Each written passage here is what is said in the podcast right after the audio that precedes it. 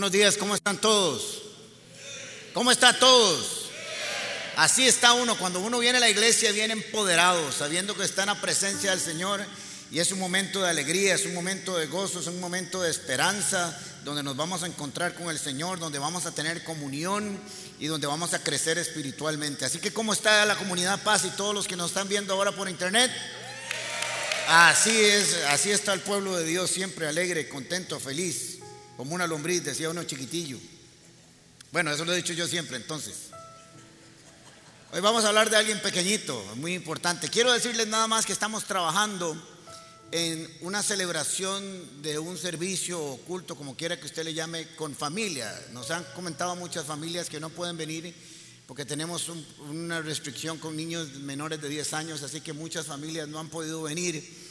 Estamos trabajando en organizar una, una, celebración con familia para que puedan venir todos los papás con sus niños o sus mamás o sus papás, como quiera que sea que se conforme esa familia y podamos estar todos juntos. Así que estén atentos para los próximos anuncios porque creo que ya estamos listos para celebrar un servicio más con todos los niños y con todo lo demás, con los cuidados respectivos. Así que creo que va a ser para, eh, creo que después de Semana Santa si todo sale bien. Muy bien, un saludo a todos los que nos están viendo por las diferentes redes y internet y Facebook y YouTube. Un abrazo desde aquí, desde San José, Costa Rica, porque sabemos que nos ven desde muchos lugares. Así que si les damos un aplauso que nos ven de muchos otros países, les mandamos un abrazo, un aplauso para que estén conectados con nosotros. Como les he dicho en las últimas enseñanzas, el Señor me ha estado hablando de que enseñe pasajes sencillos pero profundos, que a veces consideramos que ya los hemos estudiado muchas veces o los hemos leído algunas veces pero el Señor me está llevando a enseñar de ellos nuevamente y tal vez me ha dado a mí cosas nuevas que no había visto antes y estoy seguro que a usted también le está trayendo un aporte nuevo a sus vidas. ¿Por qué? Porque la palabra de Dios es viva, siempre eh, nos trae algo nuevo según el momento y según las circunstancias, ¿verdad? Nos ha pasado que hemos leído algún pasaje por muchos años y de un momento a lo otro lo, leemos y es como si el Señor hubiera aparecido de nuevo en una revelación. ¿A quién le ha pasado eso en la vida cuando ha leído las escrituras? Espero que esto sea así en este momento. Cuando leemos un pasaje bíblico tenemos que hacernos varias preguntas. Uno es ¿por qué está ahí? ¿Por qué el Espíritu Santo guió al escritor bíblico para poner ese pasaje específico para que un día nosotros lo leyéramos? La otra es cuál es la intención y el propósito del Espíritu Santo de ponerlo ahí con nosotros, con la historia específicamente y con nosotros que lo estamos leyendo ahora y con todos los que lo han leído en algún momento en la historia de la humanidad.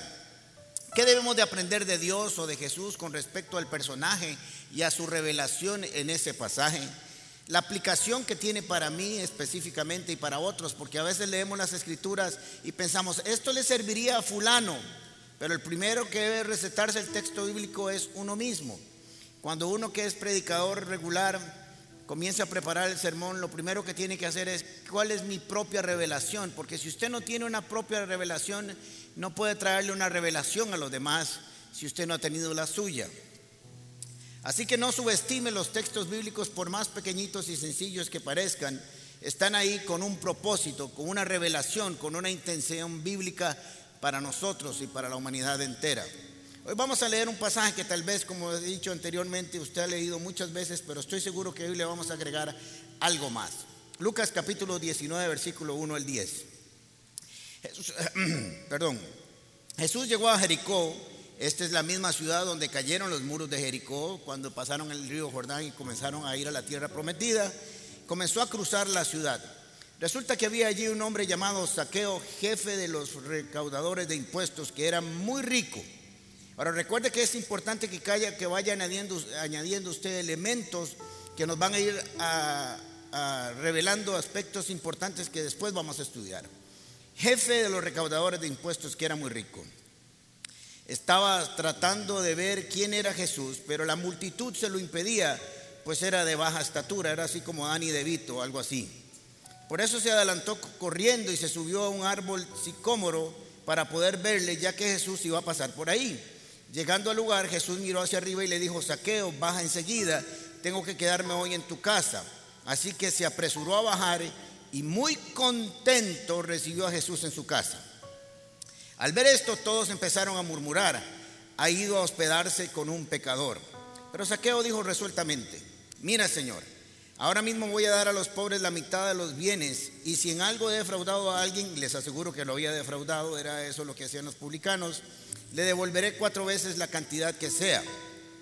Hoy ha llegado la salvación a esta casa, dijo Jesús, ya que este también es hijo de Abraham, o sea, para él son las promesas también, porque el Hijo del Hombre vino a buscar y a salvar lo que se había perdido. Ok, ya leímos ese pasaje, estoy seguro que algunos de ustedes se lo conocen de memoria, pero hace varias semanas enseñé acerca del ciego Bartimeo, no sé quién pudo escuchar esa enseñanza y si no lo ha escuchado, vaya a nuestro canal de YouTube de hace dos o tres o cuatro semanas y escuche el, mensaje que se llama A pesar de la adversidad, que habla del ciego Bartimeo. Pues la historia del ciego Bartimeo es antes de entrar a Jericó. Jesús sana en, la entrada a la ciudad, tiene ese evento de Bartimeo, pero el evento con saqueo está ya cuando ha ingresado en la ciudad, está en el centro de la ciudad, así que están en lugares muy distantes, pero están en, en la misma ciudad. Y hay contrastes interesantes entre Bartimeo y saqueo. Lo primero es que están en posiciones sociales y posiciones económicas y de salud diferentes.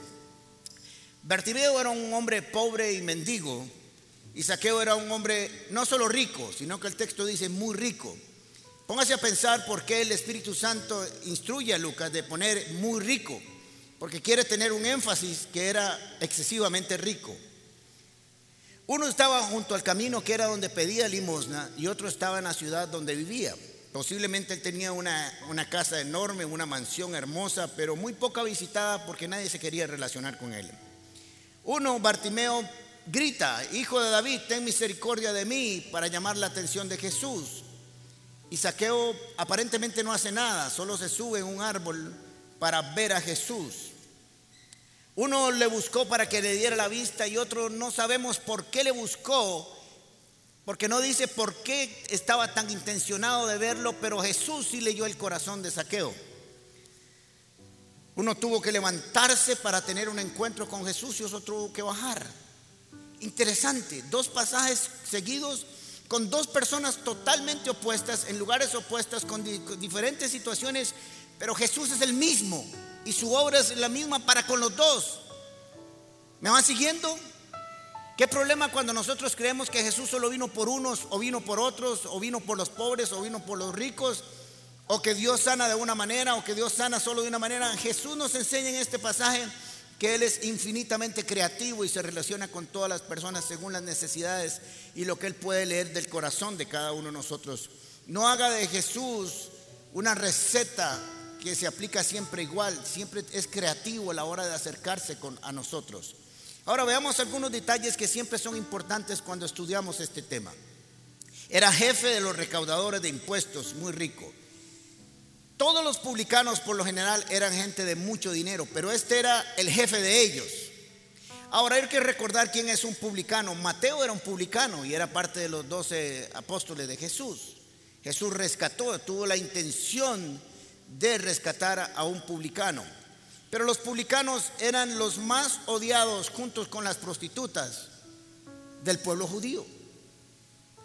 Los, siempre que Jesús decían que lo criticaban era porque andaba con publicanos y con pecadores o con publicanos y prostitutas. Así que era gente sumamente odiada. La razón era muy sencilla trabajaban para el enemigo. Recuerden que los judíos estaban bajo el imperio romano, el imperio romano les cobraba los impuestos y ellos eran los cobradores de impuestos para el imperio romano. Pero eso no tiene ningún problema porque es un trabajo y sabemos que cobrar impuestos no es un delito, es parte de las leyes de la tierra. Solo que ellos siempre le cobraban un poco más a la gente. Siempre le sumaban un poquito más para enriquecerse, además de lo que se ganaban por sí mismos por la recolección. Así que eran odiados porque le servían a los enemigos, eran amigos de los enemigos de Israel. Así que ellos estaban excluidos de la sociedad judía.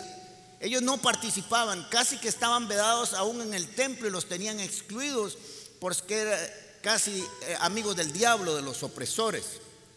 Posiblemente habría sido un hombre solo, con una gran casa, una enorme casa, una mansión, con Ferraris, Rolls Royce, con piscina en la casa, con gimnasio, con teatro con todo lo que usted se imagina que puede tener una casa moderna, él lo tenía para ese tiempo.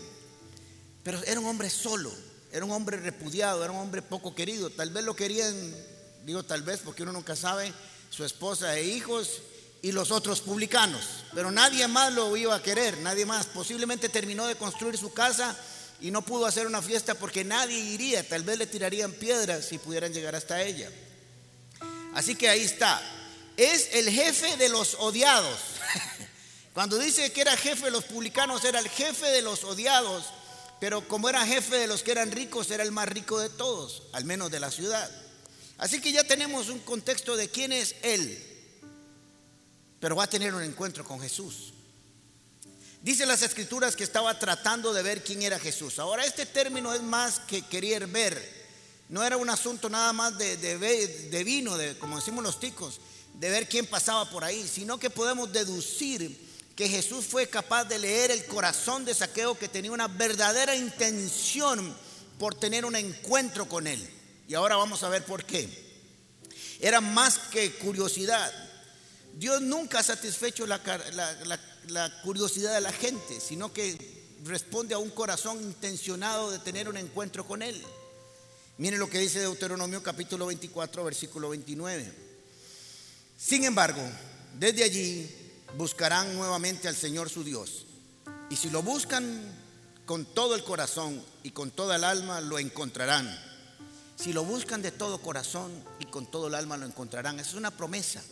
Dios dice, acerquémonos a Dios y Dios se acercará a nosotros. Así que Saqueo tenía un profundo deseo, podemos deducir de todo lo que pasa y el resultado de lo que está aquí, de tener un encuentro con Jesús.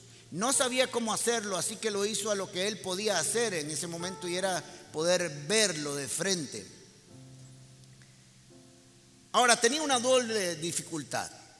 Se encontró con dos barreras para lograr su objetivo.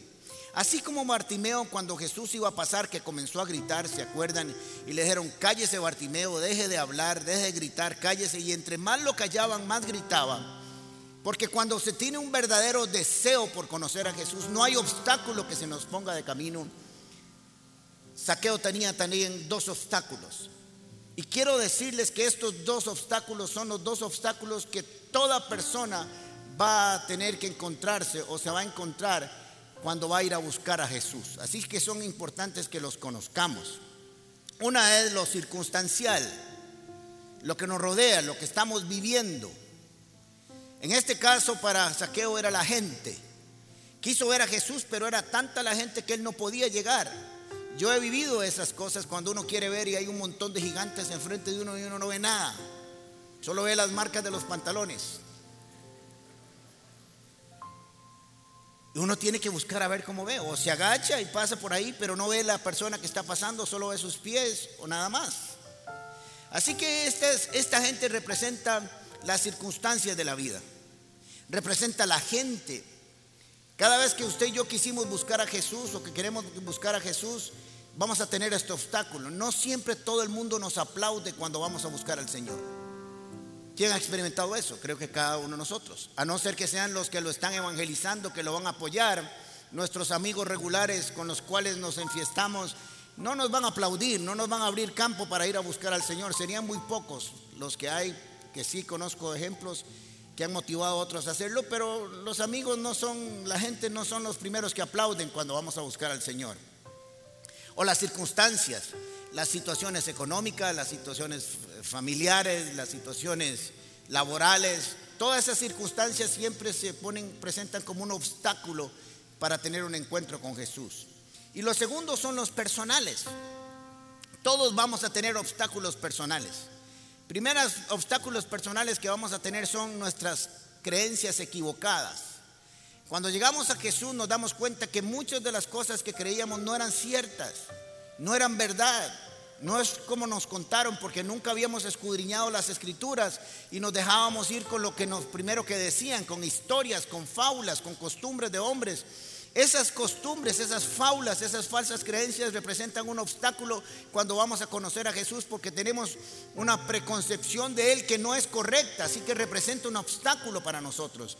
También representa un obstáculo nuestra religiosidad, cualquiera que sea su nombre, nuestros traumas, nuestros rencores, nuestros odios, todas nuestras carencias emocionales representan un obstáculo. Así que en la, vida de saqueo tenemos la, la, representación de esos grandes dos obstáculos que nos vamos a encontrar en la vida. Las circunstancias externas que nos rodean, que cuando vamos para Jesús intervienen para que tengamos un contacto con Él, y los obstáculos internos que se oponen cuando vamos a tener un encuentro con Él. Pero Él quería realmente llamar la atención de Jesús. Y tenía que enfrentarse a estas dos situaciones y tenía que vencerlas. Ahora es importante que él no dijo, qué madre, como decimos los ticos, no pudo ver, me voy para la casa. Dios no quiso, diría un religioso. ¿Verdad? Ese Dios no quiso es un obstáculo, es una falsa creencia. Porque ¿quién dijo que Dios puso ese obstáculo? ¿Quién dice que Dios no permitió para ver qué era la intención profunda de su corazón? A ver si realmente lo quería. A él sí que se pudo haber ido para su casa o pudo haber sacado la billetera y decirle, tome, le pago por los espacios, como hacen ahí en los estadios y me abre un campito. Eh, todavía no, esa maña no se la habían aprendido, seguro se aprendió mucho tiempo después. Pero él tenía una gran determinación, una firme determinación que posiblemente se haya desarrollado por el carácter que tenía como publicano ellos perseguían los impuestos a como hubiera lugar. Estaban en las entradas de las ciudades y no hubiera quien entrara con mercadería agrícola, con telas, con perfumes, con inciensos, que ellos no estuvieran ahí para cobrarle los impuestos. Y visitaban todas las casas, eran insistentes, eran persistentes. Y a veces ese carácter que desarrollamos para el mal nos sirve también para el bien. Así que él no se conformó con eso. Y dice que se adelantó corriendo y se subió a un árbol sicómoro para poder verlo, ya que Jesús iba a pasar por ahí. Ahora voy a detenerme más adelante en el árbol sicómoro y preguntarnos, recuerda que le dije, ¿por qué el Espíritu Santo inspiró a Lucas para que pusiera la especie del árbol que se subió? Pudo haber dicho, se subió a un árbol X y eso no es importante. Así que hay que investigar un poquito para ver por qué estaba ahí ese, esa especie de árbol y lo vamos a ver después. Pero yo quiero que piense usted un poquito. Este era un hombre, aunque odiado, importante, rico. Los ricos cubren, eh, cuidan mucho su reputación con, con los demás. Pero ahora imagínese usted a Saqueo bajito, vestido con Ferragamo, con Givenchy, con Saroski, las últimas ventiventas, las últimas batas, llenos de joyas, corriendo entre la multitud, subiéndose a un árbol. Lo ridículo que se podía ver. ¿No, no piensan en eso? Todo el mundo, un tico diría, imagen, que es ese ridículo que está haciendo saqueo? Parece un carajillo de escuela. ¿Qué estará buscando? Algo malo debe estar planeando, seguro pensaron los demás. Porque sabían que ah, debe estar espiando a ver a quién le cobra los impuestos que no ha visto desde arriba, no ha visto desde abajo y lo está viendo desde arriba para ver a quién clava aquí. Pero solo había alguien que iba a leer la verdadera intención del corazón de Saqueo. Siempre que tengamos un verdadero corazón para conocer a Cristo y el poder de su salvación, no habrá preocupación y tomar y temor de qué es lo que piensan los demás de nosotros. Cuando usted comienza a buscar al Señor y comienza a pensar, ¿y qué dirán mis amigos? ¿Y qué dirá mi familia? ¿Qué me dirán en el trabajo porque estoy yendo a un grupo paz? ¿O porque me incorporé a la vida de una iglesia como la comunidad paz? Cuando usted comienza a pensar en eso, tiene que hacer un alto en el camino y pensar, ¿por qué le importa tanto la gente? ¿O por qué le importa más la gente que, al, que conocer a Jesús, al Rey de Reyes y al Salvador de su vida y al que lo transformaría? Pero vemos que él fue determinado y dijo, no, yo no me voy a quedar aquí. Levantó su vista, dijo, allá hay un árbol. Vio que estaba el camino marcado, dice, por ahí va Jesús y ahí me encaramos yo, como decimos los ticos, y yo lo veo a ver. Y tengo un encuentro con él. Ahora, ya tenemos la imagen, hay un montón de gente, Saqueo corrió, se adelantó, dijo, voy a subirme al árbol, alguna gente lo vio y se rió y dice, ¿qué estará este loco? Algo se fumó hoy, algo se tomó y, está ahí todo ese, ese bullicio, Jesús caminando. Pero se nos dice algo muy interesante. No se dice qué hizo Jesús antes, solo dice que cuando llegó ahí, levantó su vista y no le dijo nada más, pero lo identificó perfectamente. Jesús mirándolo le dijo, saqueo. Póngase a pensar que Jesús le dijo el nombre. ¿Se había puesto usted a pensar alguna vez que leyó esto por qué Jesús llegó y dijo, hey usted, como quiera que se llame, bájese de ahí? Le dijo, saqueo. Esto es impresionante. Porque Jesús conoce el corazón y el nombre de cada uno de nosotros. Y nos puede identificar cuando realmente le buscamos. Jesús hizo por saqueo lo que nadie hubiera hecho por saqueo sobre la faz de la tierra. Amarlo. Y a eso vino Jesús, a buscarnos a nosotros, porque tengo una buena y una mala noticia para usted. Todos hemos sido o somos un saqueo y Dios nos conoce por nuestro propio nombre cuando le buscamos de todo corazón y hacemos todo lo que tengamos que hacer para tener un encuentro con Él. Así que le dijo, saqueo. Y no le dijo, bájese cuando pueda, date prisa. Desciende porque hoy tengo. ¿Por qué Jesús tenía si Jesús no tiene? No vino obligado, vino porque quiso. No le dijo porque usted está interesado en que yo vaya a su casa. Es porque yo tengo que hospedarme en tu casa, porque Jesús quería darle una revelación a todo Jericó y a la historia de la vida de quién es Jesús, lo que vino a hacer y cómo lo hace. Jesús quería y tenía que ver con todos los que estaban ahí para enseñarles algo nuevo que necesitaba entender la ciudad de Jericó y sus discípulos también. Seguro pienso yo, no sé si a ustedes se les ocurre, que cuando Saqueo, eh, que cuando Jesús iba caminando y ve a Saqueo y le dice, Saqueo, el pueblo entero dijo, ahora sí le va a dar por la pura madre a este madre. Qué rico. Lo va a regañar, lo va a condenar, lo va a insultar porque si es el Mesías, si es el Cordero de Dios que quita el pecado del mundo, si es el pastor de los pastores, si vino a hacer la misericordia de Dios, va a agarrar a este hombre que es de los malditos, del jefe de los malditos, y le va a dar duro. Yo pienso que tal vez la gente cuando lo vio dice, mira dónde se puso, se puso en el puro centro de Jesús para que le diera. Pero Jesús no haría eso con nadie nunca. Jesús nunca nos va a exponer. Más bien lo honró. Yo me imagino que para un habitante de, Jericó se le hizo un enredo mental. Se les complicó la imagen que tenía de Jesús.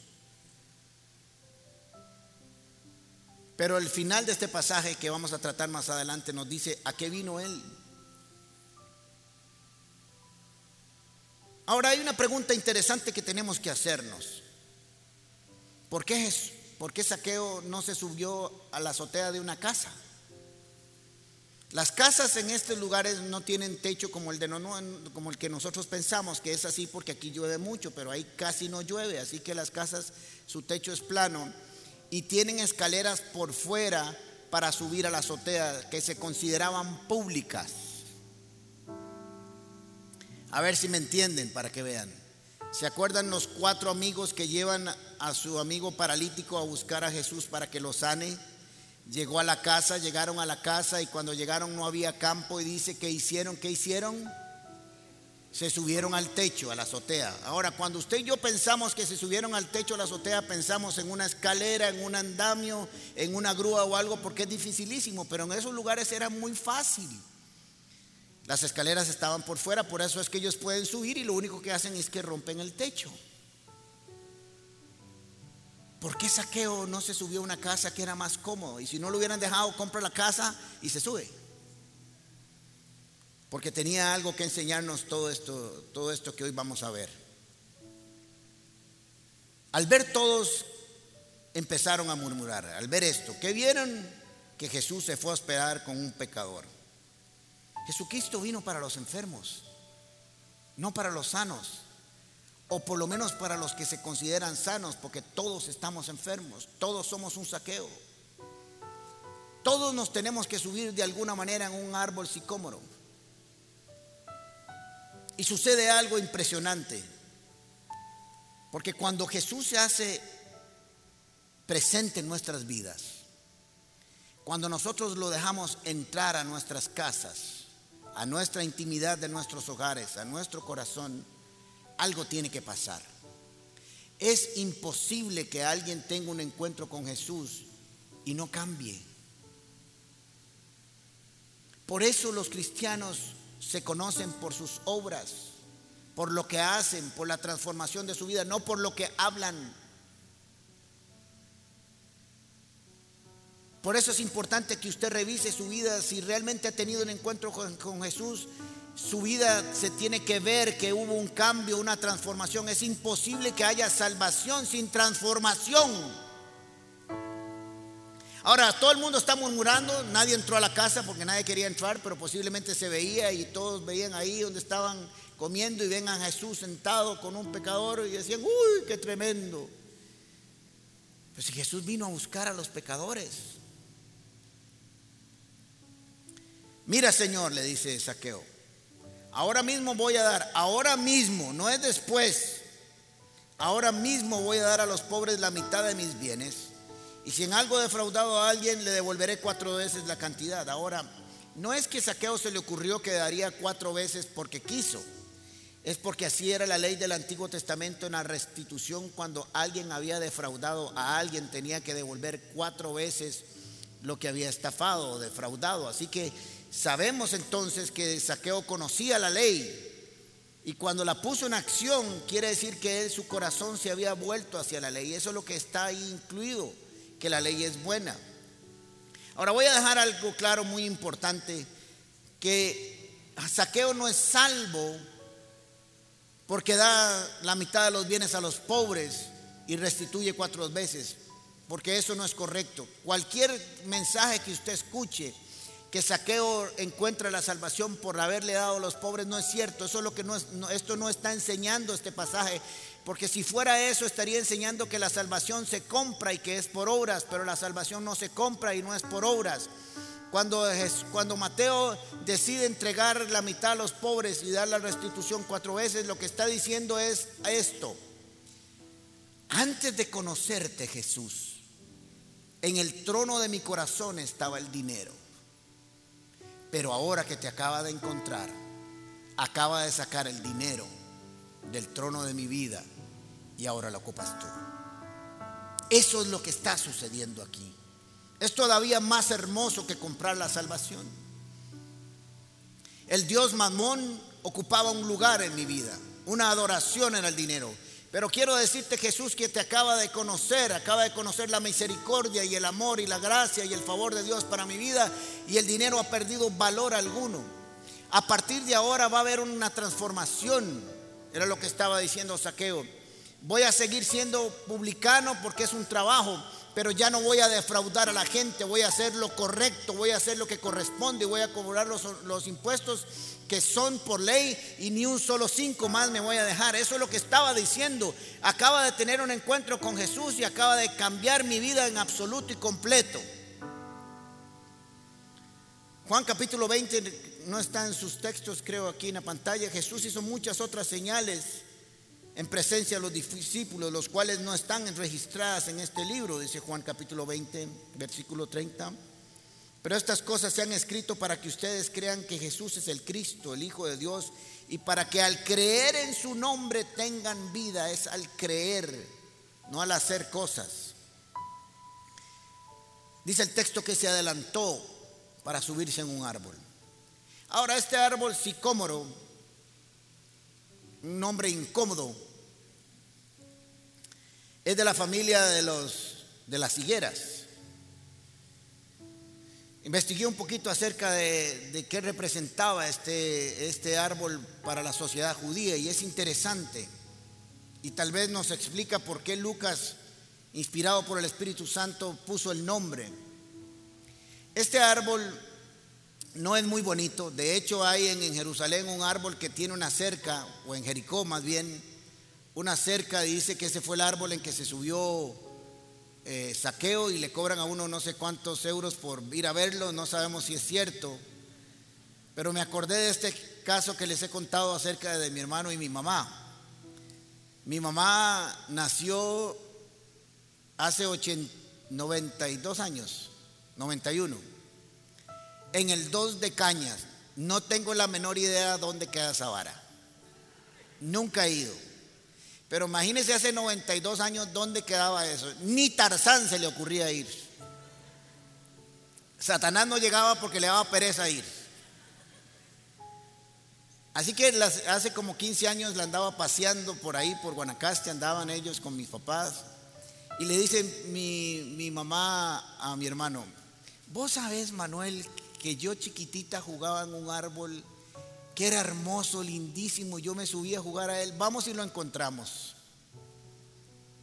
Si me lo hubiera dicho a mí, por eso mi mamá quería tanto a mi hermano, que ya falleció, porque él la complacía en todo. Yo le hubiera dicho, racionalmente le hubiera dicho, mamá, ese arbolito ya no está, no existe, seguro lo cortaron, no tenemos idea. Pero él dijo, yo lo voy a encontrar. Así que se metió ahí de cañas para adentro y vio un árbol grandísimo a la par de las carreteras y le dice, mi mamá, ese es. Y se bajó mi mamá y abrazaba el árbol. Le decía, qué lindo el árbol. Y ella venía feliz. Ella nos contó que se había encontrado el árbol donde había jugado de chiquitita y todavía lo sigue creyendo. Bueno, tal vez ese árbol cuando la gente vea que se subió saqueo dicen, ahí estuvo. Lo importante es que ahí estuvo saqueo un árbol de sicómoro. Pero este árbol representaba la humillación porque su fruto es verdaderamente feo. Es feo. Algunos dicen que su hoja tiene forma de corazón, pero yo creo que eso ya es muy poético. Pero cuando alguien se subía a un árbol sicómoro, era porque tenía una profunda necesidad y tenía una situación muy difícil en su vida, porque significa que tenía varios días de no comer y iba a subirse al árbol para comer un fruto horrible, pero que al menos le quitaría el hambre. Qué interesante. Saqueo se, se monta a un árbol que públicamente decía, tengo un problema estoy en una situación difícil de mi vida. Interesante. Todos, todos, todos nos hemos subido a un árbol sicómoro para decirle Jesús, estoy pasándola mal. Y cuando estemos en ese árbol, bendito sea el Señor, Jesucristo siempre nos va a decir, bájate de ese árbol de la humillación y la necesidad porque hoy voy a estar contigo en tu casa cenando, porque vine a buscarte. Qué hermoso pasaje, ¿ah? Todos hemos estado en ese árbol y todos hemos oído la voz de Jesús que nos dice, bájate de ahí, vamos a arreglar esta situación. Hoy me hospedo en tu casa. Y miren que Jesús no lo condenó, su presencia lo transformó. La culminación de este pasaje extraordinario está en versículo 10. Esta enseñanza se llama la gran invitación, porque creo que esa invitación que Jesús le hizo a Saqueo es la invitación que Dios hoy nos da a todos y cada uno de nosotros para que tengamos un encuentro con Él. Pero en el versículo 10 dice, porque el Hijo del Hombre, o sea Jesús, vino a dos cosas, a buscar y a salvar lo que se había perdido. Lo primero que Jesús dice que vino a hacer fue a buscar. Hoy te tengo una buena noticia para los que están aquí, para los que nos están viendo por internet y para los que van a ver esta enseñanza a través de los días. Jesús vino a buscarnos. Ahora piense y medite que en el Rey de Reyes, el Señor de Señores, el Pastor de los Pastores, el que tan solo habló y por medio de él fueron hechas todas las cosas, decidió que nos vendría a buscar. Cuando Jesús entró en Jericó, creo yo, muy personal, sabía que ese día se encontraría con saqueo. Él fue el que nos amó primero. Él dejó su forma de Dios y se hizo hombre y se humilló hasta la muerte y muerte de cruz para salvarnos. Fue Él el que tomó la iniciativa de venir a buscarte. Por eso cuando pienses si Jesús te ama, piensa todo lo que ya ha hecho antes de que te llamara de ese árbol. Ya cuando Saqueo se encontró con Jesús, Jesús ya había nacido, ya estaba aquí, ya había dejado y renunciado a su condición de Dios para tener un encuentro con Él.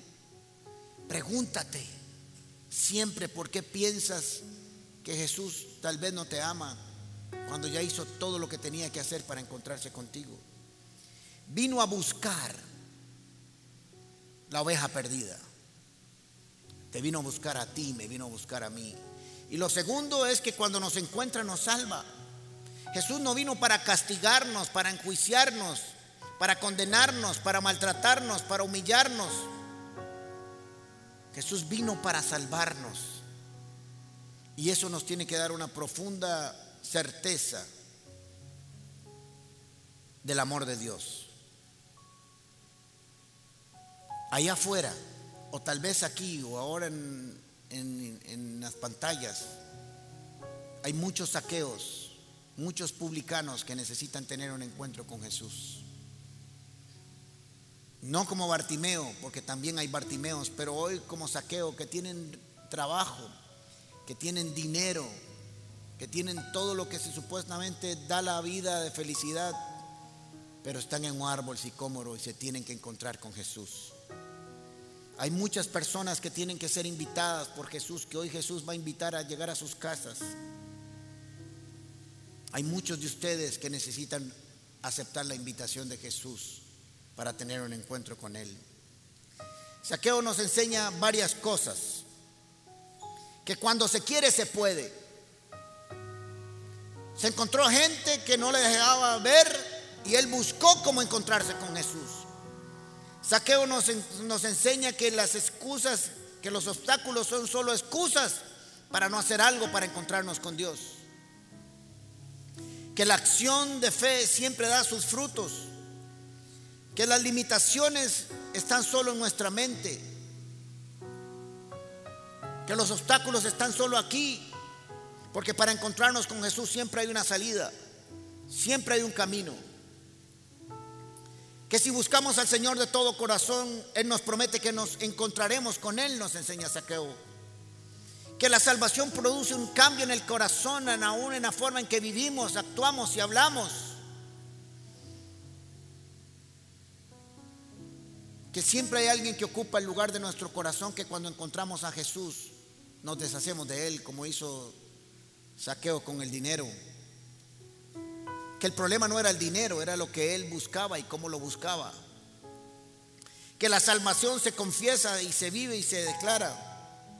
Y que la salvación es un cambio inmediato de estilo de vida. Si hay un proceso de sanidad, si hay un proceso de transformación, pero tiene que haber un cambio y una transformación de la forma en que estamos dispuestos a vivir cuando encontramos con Jesús. Jesús nos enseña de su gracia, su favor inmerecido para con cada uno de nosotros y que su misión es buscar y salvar a los que se habían perdido. Que Él no tiene ningún problema de reunirse contigo aún en medio de tu corazón pecador. Con ninguno. Nos enseñaron mal que había que estar bien para encontrarse con Jesús y Jesús nos enseña que Él no tuvo problema de reunirse con Bartimeo y tener una conversación con Él y no tiene problema de reunirse con el jefe de los publicanos tampoco. Él no tiene ningún problema. Él no tiene ningún problema de quedarse solo con la mujer adúltera, como enseñé hace semanas, para salvarla. Él no tiene ningún problema de hablar contigo. Tus pecados no son un obstáculo para conocer a Jesús. Jesús nos enseña que Él quiere llegar a nuestras casas para que llegue la salvación como en la casa de saqueo.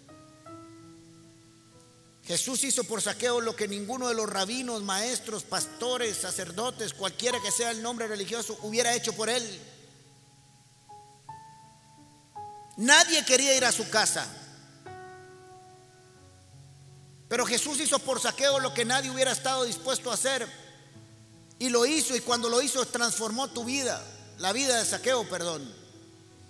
Hoy te pregunto qué estás haciendo para que los demás reciban a Cristo en su corazón. ¿Qué estamos haciendo? Porque ya Jesús nos dejó esa misión de ir a las casas para llevar su presencia. Hay muchos publicanos afuera que quieren conocer a Jesús, pero que la única forma en que lo pueden conocer ahora es teniendo un encuentro con nosotros, que lo representamos.